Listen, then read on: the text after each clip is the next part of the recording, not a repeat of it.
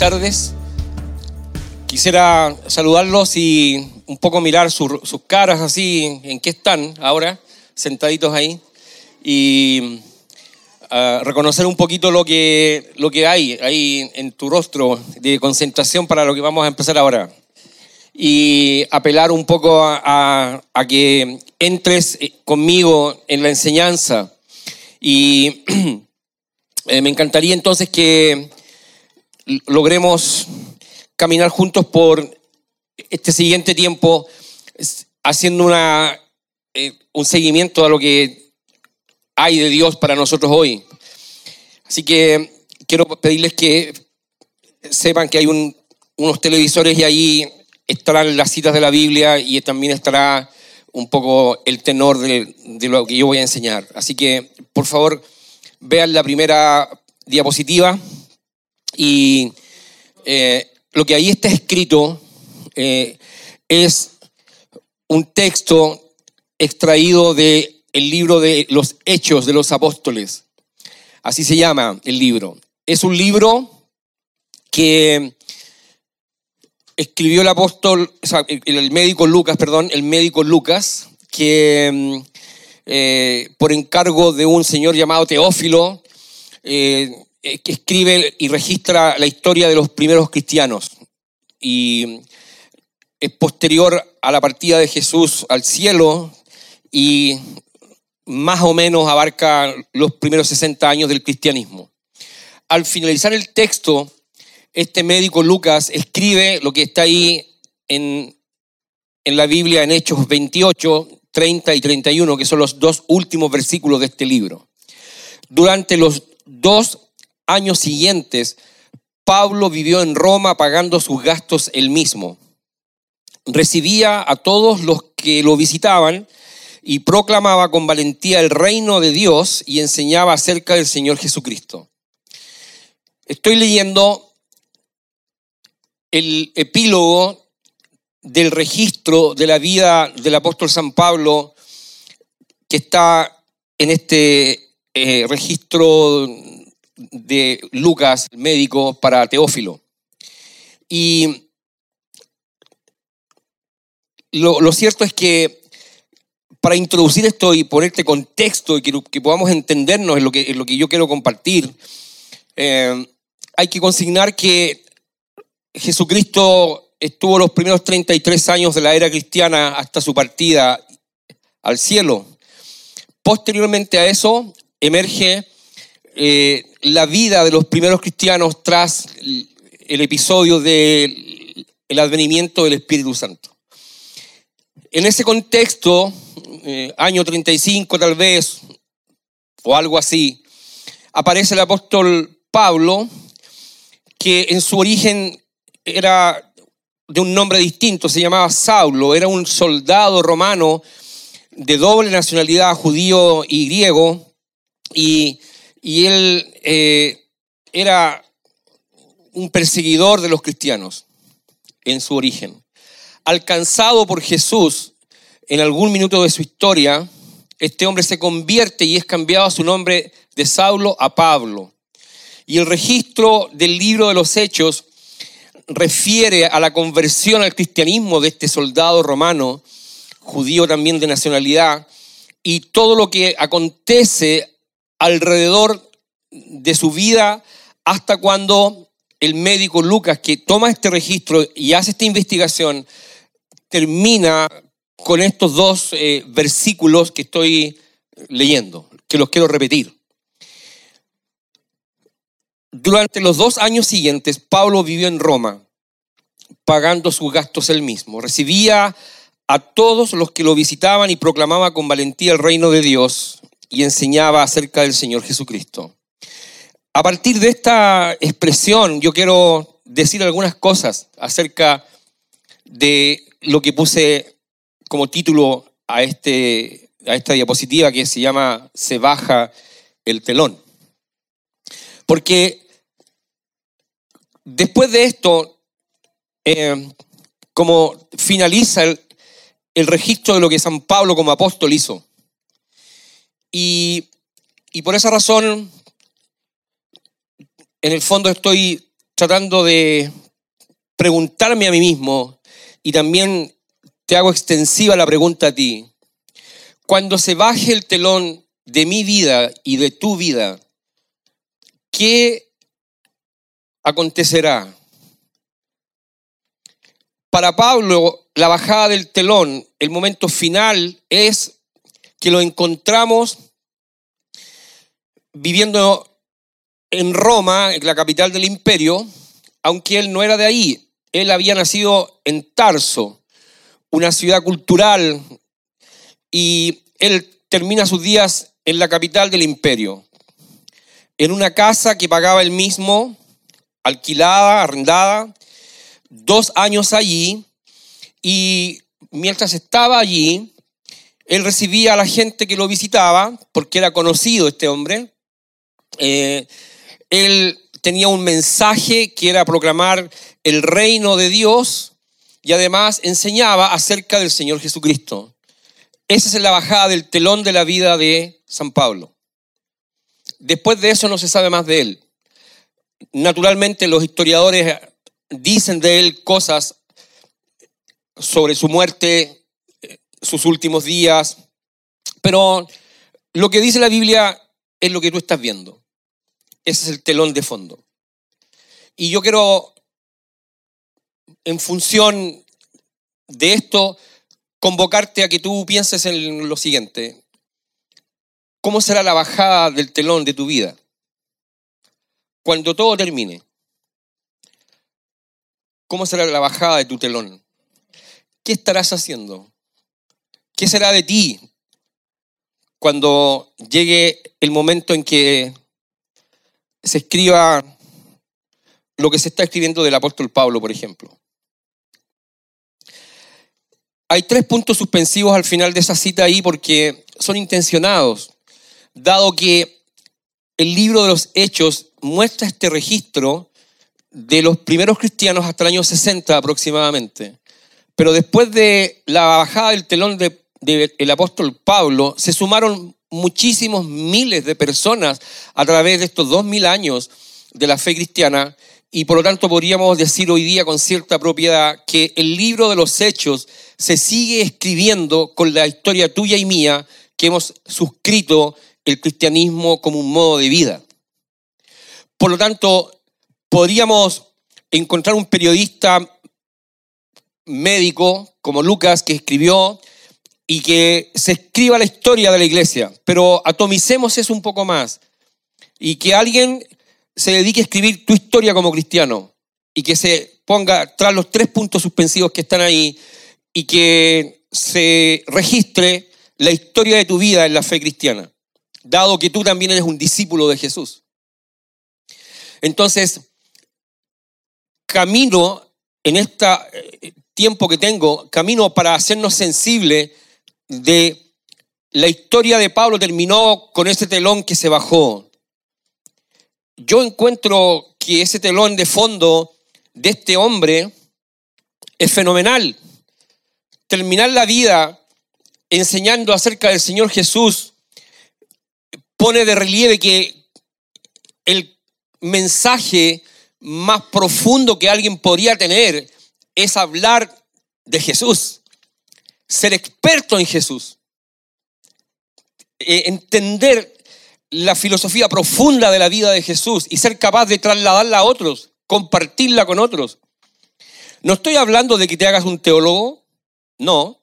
Estoy hablando que él, eh, este sujeto Pablo, podía enseñar acerca del Señor Jesucristo. Y pienso, los años que tenemos antes que se baje nuestro telón, bien valdría la pena ser experto en Jesús. Por otro lado, que Él proclame con valentía el reino de Dios es un otro mensaje y, y yo te interpelo, te convoco a pensar si acaso somos capaces de entender qué es lo que es el reino de Dios. La proclamación del reino de Dios. Por lo tanto, habría una segunda, eh, un segundo desafío para nosotros, eh, manejar los códigos del reino de Dios. Y después de entender el reino y vivir el reino, proclamarlo con valentía, cerrar tu vida, cerrar nuestras vidas, como el apóstol San Pablo, hablando del hombre por, por defecto más importante de la historia y ser experto en Jesús. Pero además, tener claridad meridiana acerca del reino de Dios, lo importante que es el reino y proclamarlo con la valentía que amerita tal cosa, porque en realidad tener claro el reino y proclamarlo con valentía es algo que va de la mano. Quien entiende el reino necesitará valentía para proclamarlo. Así que ya vamos en dos desafíos de este telón de fondo de este hombre, que yo lo leo y digo, me cuestiono a mí mismo al mirar esta cita bíblica, que es un poco lo que nosotros enseñamos acá en la, viña. Nosotros no somos gente de la Biblia para teorizar y que, el conocimiento quede en la cabeza. No somos, somos gente de la Biblia que, que lee y que aplica eso a la vida propia. Y yo quiero apropiarme de lo que hay entre líneas, de lo que Dios me quiere hablar acerca de este texto. Este hombre eh, recibía a todos los que lo visitaban. Era un hombre que al cierre de su vida todavía tenía apertura al contacto, a la comunicación, a la conexión. Arrendaba la casa por dos años para conectarse con gente, tomar once, comer, conversar. Menos mal que no había celulares, menos mal que no había televisión, menos mal que no habían estos objetos que, nos incomunican finalmente. Pero recibir en casa a alguien es como abrir el espacio vital más, más íntimo de tu vida. Ven y está conmigo y, invirtamos tiempo en conversar, en conectarnos. Me encantaría que el telón de fondo de Larry Frede fuera un telón digno de bajarse y que al final de las cuentas termine mis días con un telón como el de este hombre que está ahí. No sé de ti, pero yo pregunto, te interpelo, te interrogo, ¿cuál será el telón de fondo de tu vida? ¿En qué te encontrará la vida cuando tengas que terminarla? Si es que se te concede el saberlo. Porque cuando baja el telón, nadie sabe exactamente cuándo será el día de la bajada del telón propio. Pero yo te digo, es necesario interrogarnos, cuestionarnos, pensarnos. Yo acabo de cumplir 60 años en febrero, más bien en marzo. Pero eh, eh, cuando cumplí los 60 años, algo me pasó en mi interior y dije, voy a ir al médico. Así que fui a mi doctora hace un mes atrás, aproximadamente. No tuve tiempo antes, no, no, no le asigné tanta importancia, pero este año ha sido el año donde me estoy pensando y mi cuerpo me habla, me, señalan cosas. De hecho, tengo varias presas menos. Eh, no tengo la, la, la, vesícula porque a los 25 años, cuando era misionero en el sur, me la sacaron por comer cosas con grasa. Se acumuló y cálculos biliares terribles. Así que fuera la vesícula. Hace pocos años tuve un cáncer, así que fuera la próstata. Y ahora cuando la, la doctora me midió, mido dos centímetros menos de lo que medía. Así que me voy desapareciendo. Y de aquí a pocos años más, no sé dónde estaré, cuál es la presa que sigue que me la tienen que sacar. Pero me cuestiono porque mi cuerpo me habla y me dice cuál será el telón de fondo, mi salud. Y pienso en cosas, cómo se envejece, cómo estaré en 10 años más. ¿Será que llegaré a los 70 y en qué calidad? Entonces, ¿cuál será mi telón de fondo? ¿Cuántas energías tendré que liberar? ¿Cuántas tendré que guardar? ¿Qué será de mis hijos? ¿Qué será de mi esposa? ¿Qué será? Me pregunto, el telón de fondo. Y te lo pregunto a ti. ¿Cuál será? ¿En qué vas a invertir los siguientes 10 años? Yo tendré 70 años dando un poco de jugo aquí si es que predico, diciendo estupideces, tal vez, porque a lo mejor el alemán se hace presa de mí. No sé, yo no sé tengo que aprender en la siguiente década. Llevo 11 años aquí. Cuando llegué el gringo era rubio, ahora no es. Todo cambia, dice Julio Lunhauser. Cambia, todo cambia. Yo también era distinto. Tenía menos guata antes. No sé, cosas pasan. Ahora incluso tengo algunos dientes menos. No se ven porque están aquí atrás, se salieron solos. Entonces algo va pasando, cambios estructurales, no sé, enfermedad, dolor, cosas que pasan.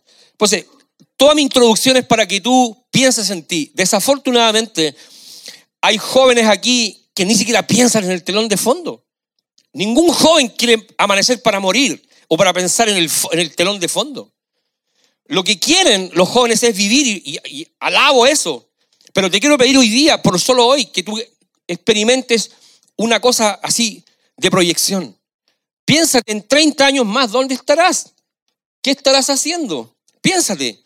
Ahora, este mensaje está dedicado exactamente para los viejos, hombres viejos que están aquí. Lo dedico con todo mi corazón. Viejo, lee hace 50 años para arriba. Por ahora, ¿ya? Yo digo porque 50 años, digamos, 50 años, ¿me entiendes? No sé si vas a, ver, a vivir 50 más, hasta 100. Yo dificulto que alguien llegue aquí hasta 100. Pero 50 años es la mitad de 100.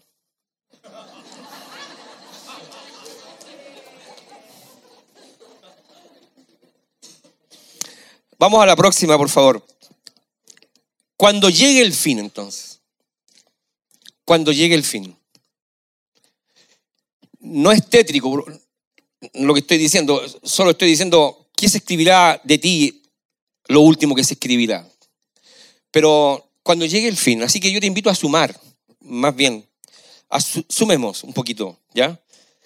Vamos a poner contexto un poquito más. Los últimos ocho capítulos del libro de los Hechos refieren a la vida de Pablo. ¿Qué es lo que le estaba pasando antes de llegar a esa casa que alquiló? Así que eso dice la Biblia. En Jerusalén se quiso identificar con los judíos, pero algunos judíos que vivían en Asia, que estaban en Jerusalén, influyeron a los de Jerusalén y querían matar a Pablo, sus propios compatriotas. Ese es el, punto dificultades para vivir.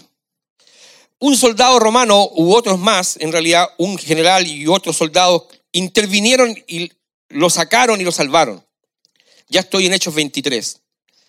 Lo trasladaron a Cesarea, donde presentó su defensa ante Félix, el gobernador, su sucesor Festo y el rey Agripa. Entonces, de ahí, de Cesarea, este su cuarto y definitivo viaje desde Cesarea hasta Roma. Fue llevado en un barco que naufragó y cae exactamente en la capital del imperio y ahí permaneció preso por dos años. Entonces cuando Hechos 28 habla de que estuvo en una casa, en realidad era un, presidiario con arresto domiciliario, porque tenía garantías por ser de doble nacionalidad que le permitían estar en esa casa que arrendó preso, estaba a cargo de unos eh, soldados romanos seguramente, pero estaba con arresto domiciliario y tenía esa garantía de estar allí en esa casa. Entonces hay ocho capítulos gruesos de problemas y una vida intensa de este hombre, siendo perseguido para matarlo, navegando, naufragando, eh, siendo atacado, no sé, pero arrestado y todo, ¿qué es lo que hacía él? Su telón era predicar el reino de Dios con valentía, hablar del Señor Jesucristo y abría las puertas de su casa para que lo vayan a ver. Las condiciones externas eran poco propicias, pero él sabía exactamente lo que tenía que hacer. Y yo eso es lo que quiero aprender en estos 10 años que siguen. ¿A qué me debo dedicar? ¿Y dónde tengo que poner mis fichas? ¿Dónde tienen que estar mis intereses, mis objetivos? ¿Cuáles son los propósitos ineludibles que no debo olvidar? ¿Me tengo que dedicar a mis hijos y cuidar hasta qué punto? ¿Cuánto es lo que pesa la relación con mi mujer? ¿Cuánto es lo que debo colocar en el reino de Dios aquí como pastor, me pregunto, ¿cuánto tiempo tendré que... Y empieza una suerte de preguntas que quiero que tú me sigas hoy un ratito. Pregúntate por ti. Probablemente las vicisitudes como las que estaba viviendo Pablo tenemos nublada la mente y vivimos la inmediatez, la cosa de ahora nomás, lo emergente, pero la proyección no la tenemos. Pensemos un poco en la proyección. Bueno, antes de estos episodios de los últimos ocho capítulos, Pablo había hecho tres viajes misioneros por el Mediterráneo. Ahí están, con esas líneas de colores, invadiendo con el reino de Dios todo el Mediterráneo, hasta llegar incluso a Roma, la capital del imperio. Entonces, tú ves años de trabajo.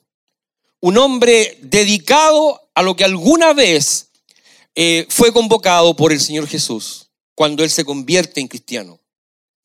Toda la vida de Pablo reporta una dedicación a, este, a esta labor digna, encomiable de decir, yo estoy dedicado a predicar el Evangelio de Jesús. Tanto es así que Lucas dice, ¿qué es lo que hacía Pablo cuando estaba preso en esa casa? Simplemente hablaba del Señor Jesucristo. Para ese entonces Pablo tenía unos 52 años aproximadamente.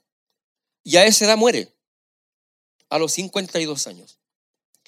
Y aunque son cifras no taxativas, lo comunico porque él es casi contemporáneo de Jesús, no lo vio, no lo conoció, pero se dice de él, los investigadores, que tiene una muerte trágica, etc. Pero lo que dice la Biblia es que el hombre dedicó una buena parte de sus días para moverse en barcos, caminando, en transporte, digamos, tal vez carretas, caballos, desiertos, playas, puertos.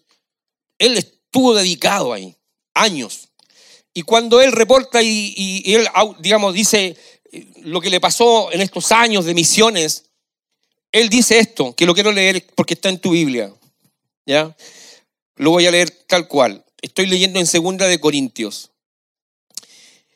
Me han encarcelado, fui azotado innumerables veces y enfrenté la muerte en repetidas ocasiones. En cinco ocasiones distintas, los líderes judíos me dieron 39 latigazos. Tres veces me azotaron con varas. Una vez fui apedreado. Tres veces sufrí naufragios. Una vez pasé toda una noche y el día siguiente a la deriva en el mar. He estado en muchos viajes muy largos. Enfrenté peligros de ríos y de ladrones. Y sigue. Enfrenté peligros de parte de mi propio pueblo, los judíos, y también de los gentiles, es decir, los no judíos. Enfrenté peligros en ciudades, en desiertos y en mares y enfrenté peligros entre falsos creyentes.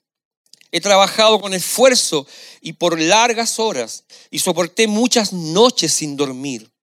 He tenido hambre y sed y a menudo me he quedado sin nada que comer. He temblado de frío sin tener ropa suficiente para mantenerme abrigado. Entonces, la pregunta que me hago aquí, una vida invertida para proclamar el reino de Dios, viajes intensos de días y noches que están cruzados con este reporte que él mismo hace. Dice, esto fue lo que yo viví mientras fui cristiano predicando el reino. Y aquí quiero volver a interpelarte. Con el respeto que se requiere, porque yo no lo conozco a ustedes, pero con el respeto que se requiere para este suceso, este momento, yo tengo que decir a priori que nosotros validamos sufrimiento. Si estás sufriendo algo hoy, cualquiera que sea tu sufrimiento, queremos decirte desde acá, lo validamos. Somos gente que atiende al sufrimiento. Somos gente real, que lloramos con los que lloran y nos gozamos con los que se gozan. En este lugar tú vas a encontrar gente normal y corriente que vive la fe desde la alegría intensa hasta la depresión máxima. Nosotros somos gente que nos queremos reconocer en la realidad humana y lo validamos. Solo que junto con eso, tengo que decirte que el sufrimiento no tiene que ser la razón por la cual tú dejas la fe. Porque si así fuera, Pablo tendría suficientes razones para haber dejado la fe. A causa de lo que se le propuso respecto de trasladar luz a las tinieblas y pasó por todo lo que pasó, podría él haber capotado en su nave y decir abandono el cristianismo, porque es muy sufrido, es algo que es insoportable. ¿Por qué es que yo me convierto en cristiano y todo me va mal? Y cosas así, esos mitos que, anda, que, que circulan en nuestra ignorancia. Bueno, estamos ante un baluarte de la fe que lo único que quiere comunicarnos es que en el reino de Dios el sufrimiento es parte. Pero no por eso abandonaremos nuestro ideal por causa de este sufrimiento. Y esto espero que te convoque a decir, si estás sufriendo y tienes dolores y hay cosas que no entiendes, y hay cosas que te dan rabia, y hay molestias dentro de ti, y hay cosas ocurriendo que justamente podrían ser los gatillantes de decisiones de abandonar la fe. Te quiero invitar a que tú te expliques ese sufrimiento en la presencia de Dios, porque sufrimiento es parte, pero no es todo, es parte, pero no es todo. En ningún momento, bueno, disculpen, sigo en, algo que es distinto al sufrimiento, las finanzas. Tú recordarás que dijo, yo pagaba la pieza donde yo estaba viviendo. En esos dos años él se tuvo que autofinanciar. ¿Cómo lo hizo? Yo no lo sé. Pero eso me trae algo para decirte a ti como iglesia hoy. Hablemos de finanzas. Esto es un tema sensible. En este país se han cometido abusos innumerables por líderes religiosos e iglesias que en el nombre de Dios abusan económicamente de la gente. Nosotros no estamos de acuerdo con eso. Y tenemos un pudor notable dentro de esta iglesia que nos hace que no queremos abusar de ti en lo financiero porque no es nuestra línea, pero tampoco podemos, porque estamos impedidos por Dios, de no enseñar acerca de finanzas, porque la Biblia habla de cómo se hacen las finanzas bien hechas. Y a nosotros nos corresponde hablar de esto como al Pablo también le pasó, porque por alguna razón está escrito por el médico Lucas, oye, cuando el Pablo quedó encarcelado, arrestado en, en un bajo arresto domiciliario, esa casa la tuvo que arrendar. ¿Y quién la pagó? La pagó él mismo. ¿Cómo lo hizo?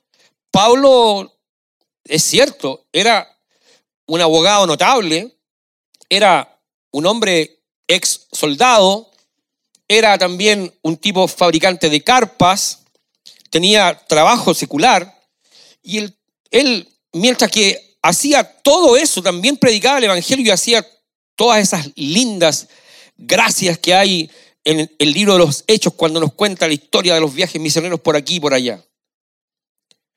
Él se dio maña para, para que su vida fuera una vida financiera sostenible.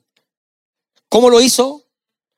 Algo de esto está diseminado en la Biblia. En el libro de Filipenses, en la carta de Filipenses que el propio Pablo escribe a los creyentes de Filipos, dice esto. De todos modos, han hecho bien al compartir conmigo en la dificultad por la que ahora atravieso. Es decir, él tenía dificultades económicas. La pregunta que va entre líneas ahora para ti, ¿has tenido dificultades económicas? Es casi obvio, es casi seguro que aquí no hay nadie a veces uno. ¿Alguien tiene tanta nobleza financiera aquí que diría, yo he vivido una vida así, ¿todo bien? ¿Cuántos nobles hay entre nosotros? Somos gente simplemente del pueblo. Llamémosla como clase media, dicen, porque estamos en Ñuñoa, pero no sé. Yo creo que es clase para abajo así. Que nos queramos poner clase media, eso es porque somos los chilenos arribistas y cosas así, pero mm, no. Entonces, atravesar por dificultades económicas es también algo que le pasó a Pablo. Y si a ti te, está pasando, te pasa, no tienes trabajo, si algo no estás contento con tus finanzas, si, etcétera, todo lo que tenga que ver con dificultades económicas, también Pablo podría decir lo mismo, porque lo dijo, de hecho, a los de Filipos, oye, muchachos, yo les agradezco han hecho bien al compartir conmigo porque he tenido dificultades económicas. Entonces la gente de Filipos, a la cual él mismo le predicó, le enviaba aportes. Como saben, filipenses, ustedes fueron los únicos que me ayudaron económicamente cuando les llevé la buena noticia por primera vez. Y luego seguí mi viaje desde Macedonia. Ninguna otra iglesia hizo lo mismo. Ahí se puso agujón. Incluso cuando estuve en Tesalónica, Ustedes me mandaron ayuda más de una vez. Este hombre reconoce la ayuda de los filipenses, que fueron varias veces que lo apoyaron en su ministerio, porque él atravesaba dificultades económicas y la provisión de Dios vino de parte de la misma gente creyente. Así que dar para que se sostengan los, los ministerios misioneros, evangelísticos, pastorales, es algo que está ahí. En ningún momento tenía su dignidad el hombre. Aceptamos comida de nadie sin pagarla. Todo lo que comió lo pagó. No usufructuaba de la gente ni era gravoso a la gente. Trabajaba mucho. El Pablo, porque ser pastor o evangelista, misionero, lo que sea, no era un zángano. trabajaba mucho. Y es de día y de noche. Yo me lo imagino al Pablo haciendo carpas de noche, porque al día siguiente tenía que ir a predicar. Así me lo imagino. A fin de no ser una carga para ninguno de ustedes. Entonces, sigamos, la próxima. A los corintios, a la gente de este, de este puerto de Corinto, les escribió, cuando estuve con ustedes y no tenía lo suficiente para vivir. ¿Te pasa eso? no tener lo suficiente para vivir? Nadie dice que sí. Es como, estamos en una clase a veces uno. A nosotros nomás. Ah. Eh, ¿Estamos lo mismo? Cuando estuve con ustedes y no tenía lo suficiente para vivir, no llegué a ser una carga financiera para nadie. Y aquí viene la magia bueno, fea palabra, pero aquí viene la bendición. Pues los hermanos que llegaron de Macedonia me trajeron todo lo que necesitaba. Usted dirá, bueno, los hermanos de Macedonia, diremos, claro, es humano, pero ¿quién pone el querer como el hacer en las personas por su buena voluntad? Es Dios. Y Dios seguramente que piolitamente le dijo a los macedonios, oye, compren Durazno Macedonia. Y llévenle al Pablo que está con problemas financieros, compadre. Durazno en mitades y en cuadritos. Y llévenle Macedonia. Y entonces le llevaron. Y esa es la forma en que Dios milagrosamente opera a favor de sus hijos. De tal modo que uno podría decir, justo he visto en toda mi vida, o no he visto justo en toda mi vida que mendigue pan. Es decir, hay provisión, hay fe y gatillamos eso porque somos hijos de Dios. Entonces, le, le financiaban, le apoyaban en todo lo que necesitaba. Y después le escribe él una carta a Héctor, Tito, eh, haz todo lo que puedas para ayudar al abogado Cenas y a Apolos en su viaje. El abogado Cenas y el Apolos eran creyentes que estaban también moviéndose en misiones. Asegúrate de que se les dé todo lo que necesiten. Es decir, Pablo se preocupaba de que los misioneros, de que la gente tuviera los recursos para la predicación del Evangelio, la extensión del reino. Y ahí otra sentencia de enseñanza de Pablo, los nuestros, le dice a Tito, los nuestros, los creyentes, la iglesia, tienen que aprender a hacer el bien al satisfacer las necesidades urgentes de otros. Entonces no serán personas improductivas. Ahora bien, déjame decirte algo a raíz de finanzas. Nosotros acá somos una iglesia de chilenos para chilenos y ahora están llegando también gente extranjera, particularmente colombianos, venezolanos, qué sé yo, son bienvenidos. Somos una iglesia en este momento multicultural, pero no recibimos fondos del extranjero. Todo lo que hacemos lo hacemos desde nuestras propias finanzas. Tus ofrendas de amor a la causa ayudan para que nosotros, el cuerpo pastoral, defina con criterio y también con tutú y zapatillas de ballet, bailamos así que se hace con la plata de Dios. Porque no es sano no tener una buena administración del dinero de la iglesia de Dios.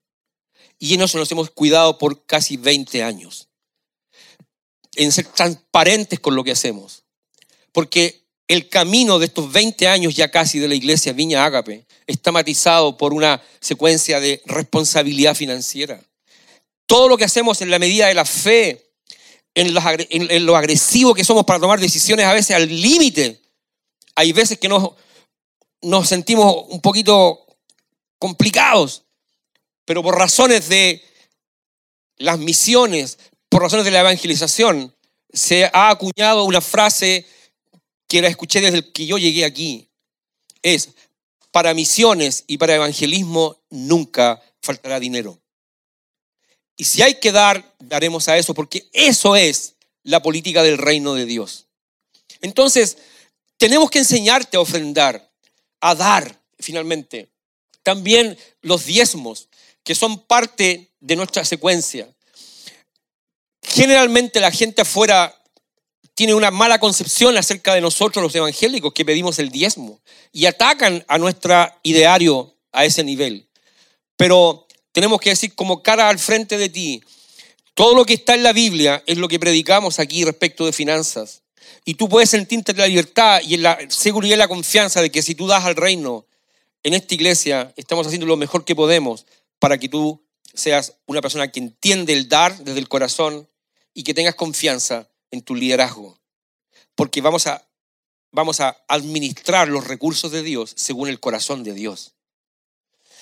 Esperamos que tú, tú puedas entender esto, porque a mí generalmente, entre Jamie y yo, nos distribuimos las predicaciones para enseñar a la iglesia cómo se tiene que dar.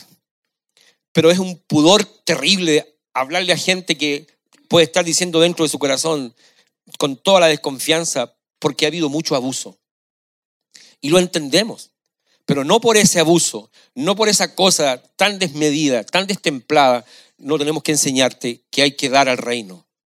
Porque de esa manera, en el caso de Pablo, él fue sostenido para que la obra de Dios avance. Entonces, no pedimos el diezmo ni las ofrendas para hacer de esto una cosa más increíble y poner, no sé, cosas tan bacanes esto es apenas un sucucho, ¿me entiende? Llevamos años con la misma, dice alfombra, pero no es alfombra, es cubre piso nomás, ¿me entiende? Y cosas así que tú ves, esto es un tabernáculo, no, no sé, me explico. Pero en el fondo la médula es que estamos poniendo énfasis en que una silla más genera una persona que se puede sentar. Y si estamos soñando en un templo más grande, si estamos soñando en un salón más grande, en un colegio cristiano más ad hoc a la necesidad, si estamos soñando cosas, es solo para que ustedes entiendan que finanzas son necesarias y queremos hacerlo bien. Ahora paso a otro segmento. Cuando ya Pablo estaba en esa cárcel ahí, en ese lugar que de dos años, Dice, Timoteo le escribe a su hijo predilecto, no hijo, hijo de la fe, digamos, un hijo, un hijo en la fe. Timoteo, piénsalo, está en la cárcel él, y le escribe una carta a Timoteo. Ven lo más pronto posible, Timoteo. Porque él estaba solo. Demas me abandonó porque ama las cosas de esta vida y se fue a Tesalónica. Eran compañeros de la milicia cristiana. Timoteo estaba pastoreando lejos Pablo en la cárcel. Demas abandonó a Pablo. Crescente se fue a Galacia, Tito a Dalmacia, solo Lucas está conmigo. El médico, el que escribe finalmente el libro de los hechos. Entonces, nótalo bien. Aquí estamos ahora ante una soledad. Un hombre encarcelado por la fe, sin nadie. Sus amigos se van. Unos malamente idos, otros buenamente idos. Entonces, la fe cristiana a veces trae concomitante a lo que somos y vivimos, soledad. ¿Te has sentido solo, verdad? En algún momento de tu historia. Nadie te entiende, ¿verdad? Nadie te llama, nadie te cuida. Todos se han ido. Son tus demás que se van. Incluso son tus, qué sé yo, crecentes que se van a, a Galacia con su proyecto de vida. Te vas quedando solo. Eso es nosotros tenemos cuatro hijos, dos ya se han ido, dos se irán y quedaremos con el nido vacío otra vez. Y tenemos que ir viendo qué hacemos con nuestra vida. Porque soledad es algo que vivimos. Pero eso no tiene que ser el gatillante de mi abandono de la fe. Mi telón de fondo no puede ser caer muerto en depresión y angustiado porque la fe cristiana no me resultó. Porque cristianismo es sufrimiento, cristianismo es dar, cristianismo es poner dinero en la mesa, cristianismo es soledad. Hay cosas que son el cristianismo y las tenemos que asumir. Aquí se enterneció. Trae a Marcos contigo cuando vengas, porque me será de ayuda a mi ministerio. Marcos era eh, un joven misionero que metió las patas, según el Pablo, cuando andaban en misiones.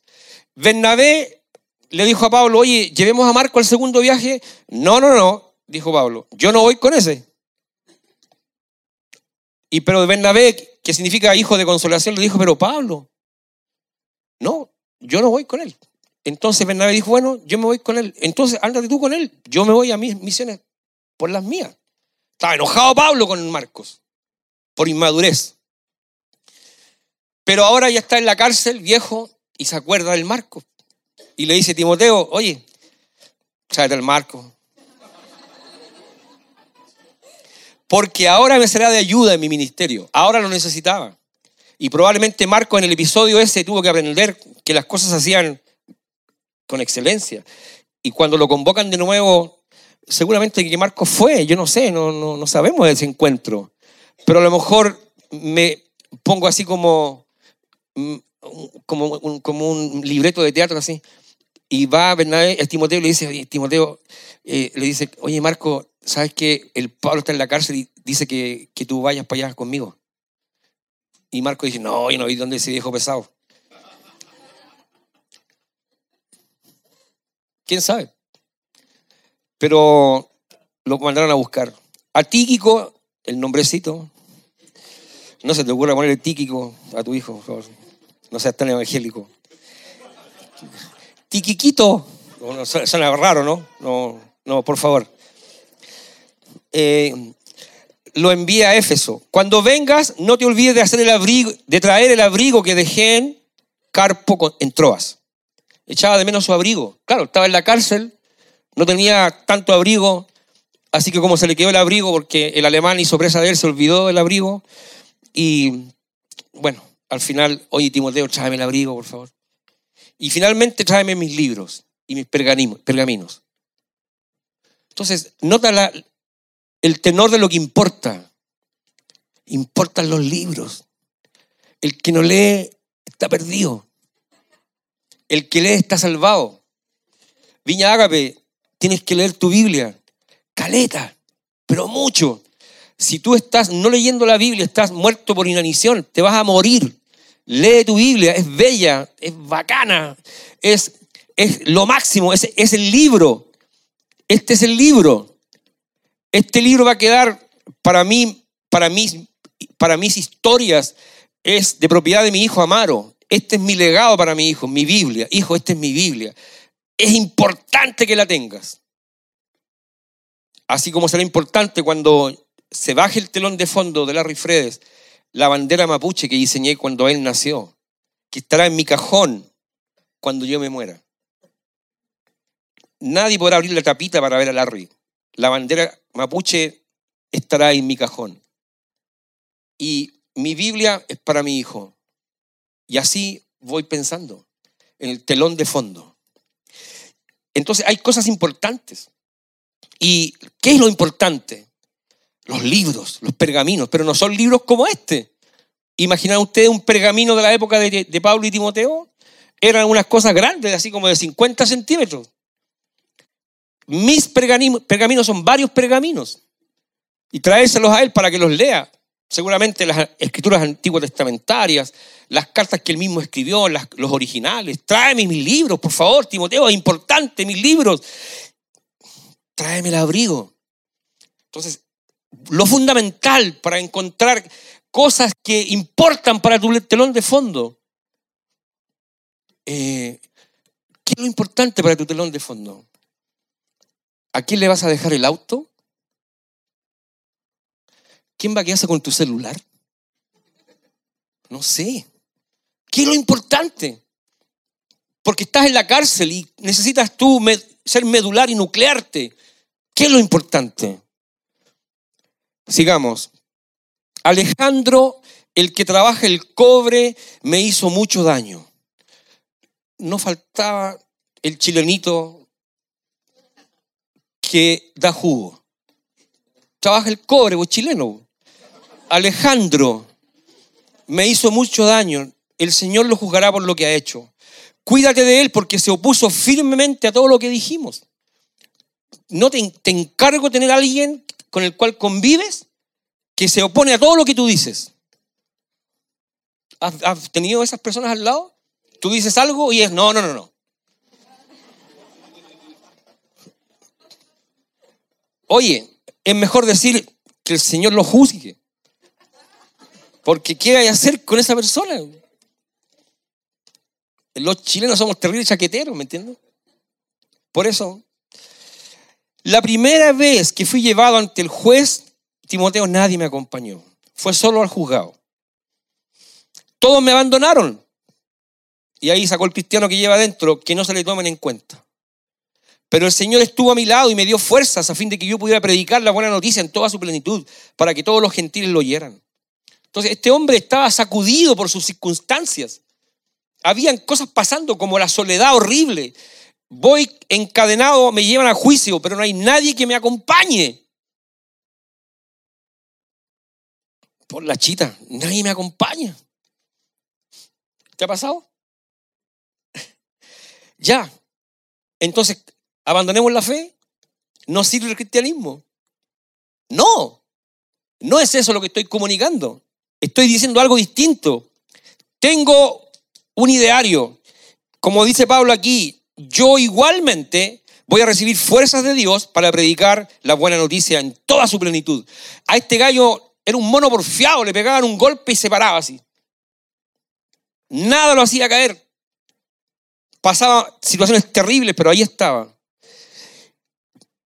Mira, la vida intensa de este hombre, que eh, está en la Biblia, él tuvo un encuentro con Jesús así maravilloso, una luz se le apareció y alguien le habló y no estaba loco. Y le dijo, Saulo, Saulo, ¿por qué me persigues? Oye, dura cosa es pegarle al aguijón, compañero. Le hablaron y una luz se le apareció. Quedó ciego cuando se convirtió. Y le mandaron a alguien que se llamaba Ananías para decirle, oye, Saulo, dile, Dios le dijo a Ananías, dile a Ananías, dile al Pablo que yo le voy a enseñar cuánto es necesario sufrir por mi causa. Y fue Ananías con el temor y el terror porque todos sabían que ese hombre andaba matando cristianos. Y Ananías le dijeron, oye, anda a decirle esto, ahí en la calle que se llama derecha, en la casa de un tal justo. O sea, le dio la dirección Dios donde tenía que ir, porque el Ananías puede decir, no sé dónde está. Mira, en la casa del justo, po. ahí, la calle derecha, ahí. Ahí, ahí está el Saulo. Entonces, Dios le dijo a Ananías, dile que va a sufrir por mi causa. Amigos, de aquí, ¿vas a sufrir por la causa de Jesús? Ustedes también van a sufrir por la causa de Jesús. Es parte, es parte del paquete de, de trabajo. Las herramientas traen sufrimiento, pero no malintencionado. Es un sufrimiento para construcción de la vida. Amigos y amigas de aquí, todos nosotros, todos tenemos el derecho a sufrir, divinamente instalado. No lo escabullas, porque ahí hay una, una, ahí hay una intención, una, algo Dios quiere hacer contigo en el sufrimiento. Este hombre tenía una lucha tensionante entre los principios opuestos. Este gallo era de o negro o blanco. No, Pablo no era así como políticamente correcto. Eh, me queda claro cuando dijo, yo no quiero llevar al marco, así que no, llévatelo tú. Si alguien hiciera eso hoy día, ¿qué pasaría? Porque este gallo tenía un foie, digamos, era pesado de repente el Pablo. Pero también era un tipo amoroso. Esto es el, Pablo, es todas las cosas juntas carne, espíritu, ley, gracia, obra, fe, viejo y nuevo hombre. Él hablaba en esos, en esos términos. No acomodaba la cosa, no era chileno, ¿me entiendes? Tinieblas, luz, pecado, justicia, letra, espíritu. Se oponía al legalismo, no le gustaba el libertinaje, filosofías huecas para afuera, apostasía menos. Era un hombre intenso así. ¿Conocen ese tipo de personas intensas, imparables como Pablo? Yo quisiera ir a visitar en el cielo la casita del Pablo y tocar la puerta. Así. Aló. Ya, ya entro, mira, ¿qué querí? no, no sé, a lo mejor es más amoroso el Pablo y me hace entrar también a su casa. Yo le voy a preguntar cosas. Dicen que no se casó. No sé, dicen tantas cosas. Ya no saben qué decir.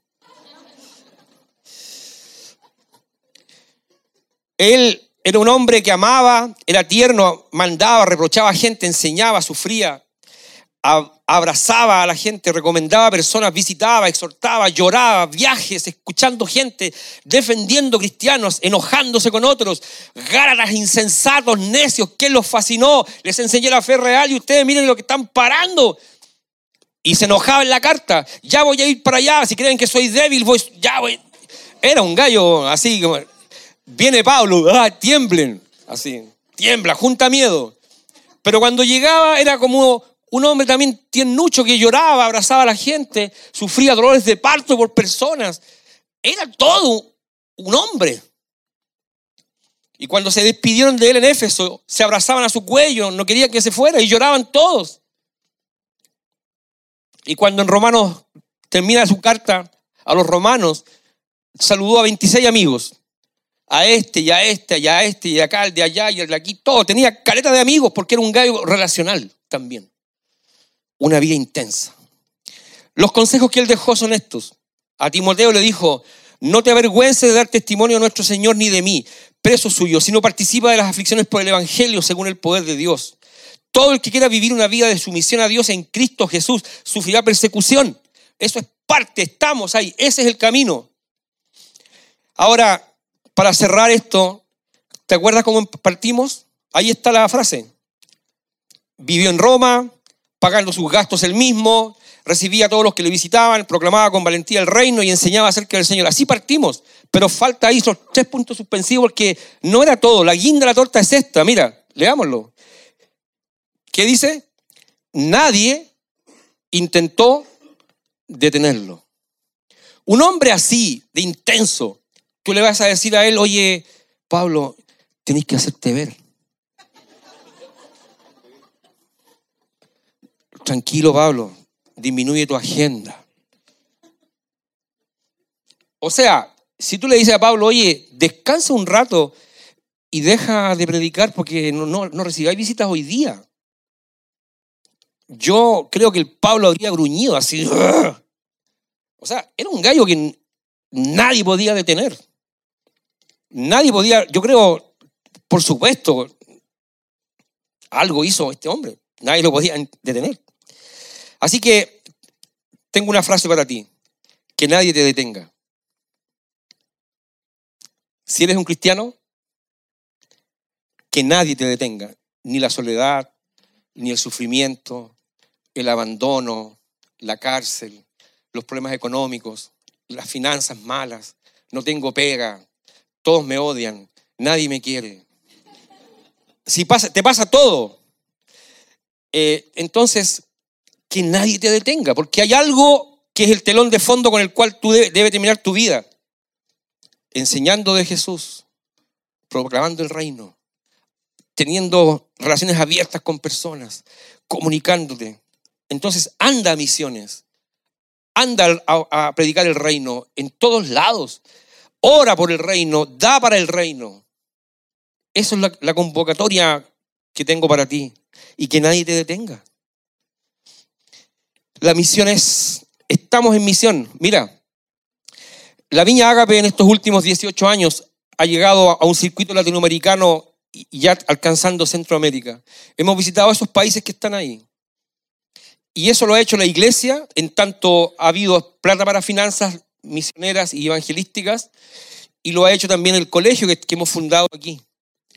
Cada año, esta vez son 25 estudiantes que viajan con nosotros y María Luisa a misiones a Uruguay.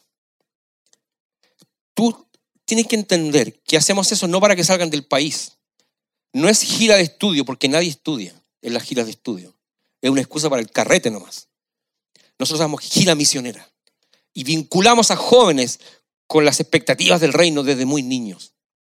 Un chico que va a misiones nunca será diferente, nunca será igual. Será diferente. Quien va a misiones y ve este mundo de Dios se enamora. Y mientras más rápido lo hacemos, la vinculación y este puente, mucho mejor. Año por año, la iglesia envía grupos misioneros a distintos países. Ahora, en tres días más, nos vamos. El 27 de septiembre hasta el 1 de octubre próximo, que es esta semana, del miércoles al lunes, estaremos 40 chilenos en Montevideo, Uruguay, ayudando a una iglesia a hacer viña.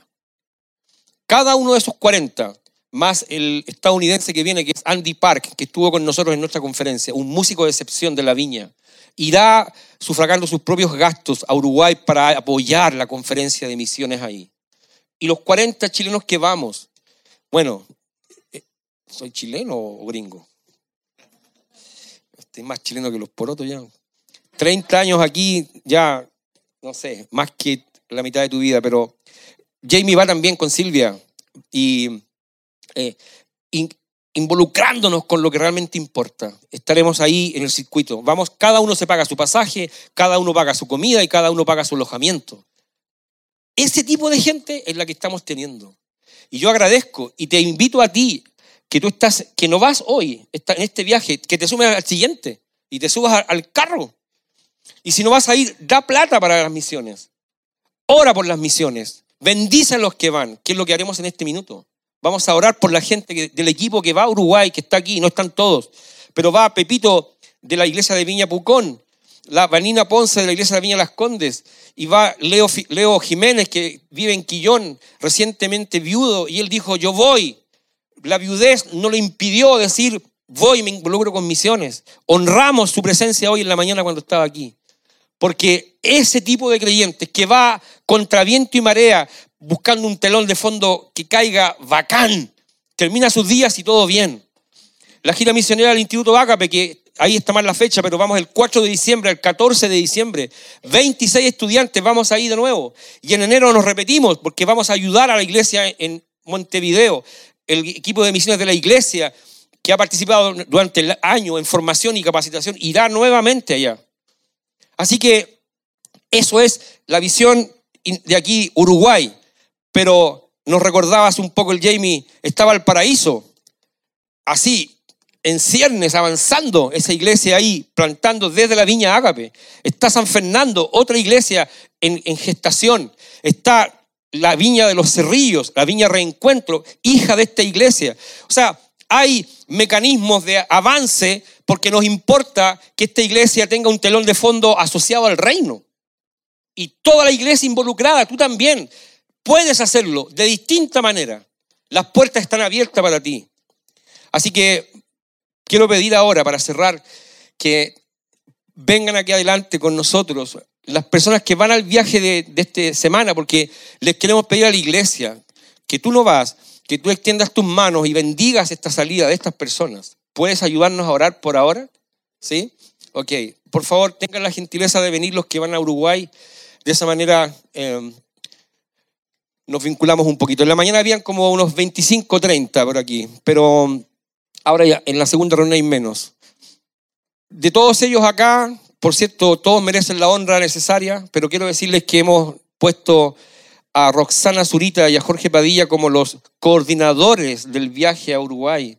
Y ellos lo han hecho muy bien y queremos honrar el trabajo que ustedes están haciendo.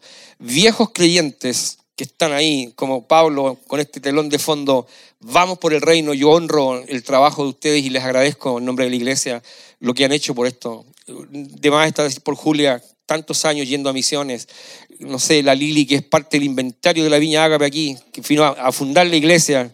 Así que bien, y la, y la, bueno, no sé, por la Dani que eh, ella tantos años vinculada, mi esposa y yo que estamos en esto. Bueno, voy a pedir a Jamie que oremos por este grupo. Son 41, pero aquí están seis representantes. Pueden extender su mano para orar. ¿sí? Oremos. Eh, como decimos en, en, la primera reunión, este, ver el cuadro grande incluye Valparaíso, San Fernando, Viña Reencuentro. 4 de noviembre enviamos a Víctor y Anita a plantar cierto proyecto viña en, Macul. Entonces, esto es todo el contexto de esto. Aquí necesitamos finanzas, necesitamos más líderes, estamos orando, buscando la próxima generación de pastores porque ya no hay manos.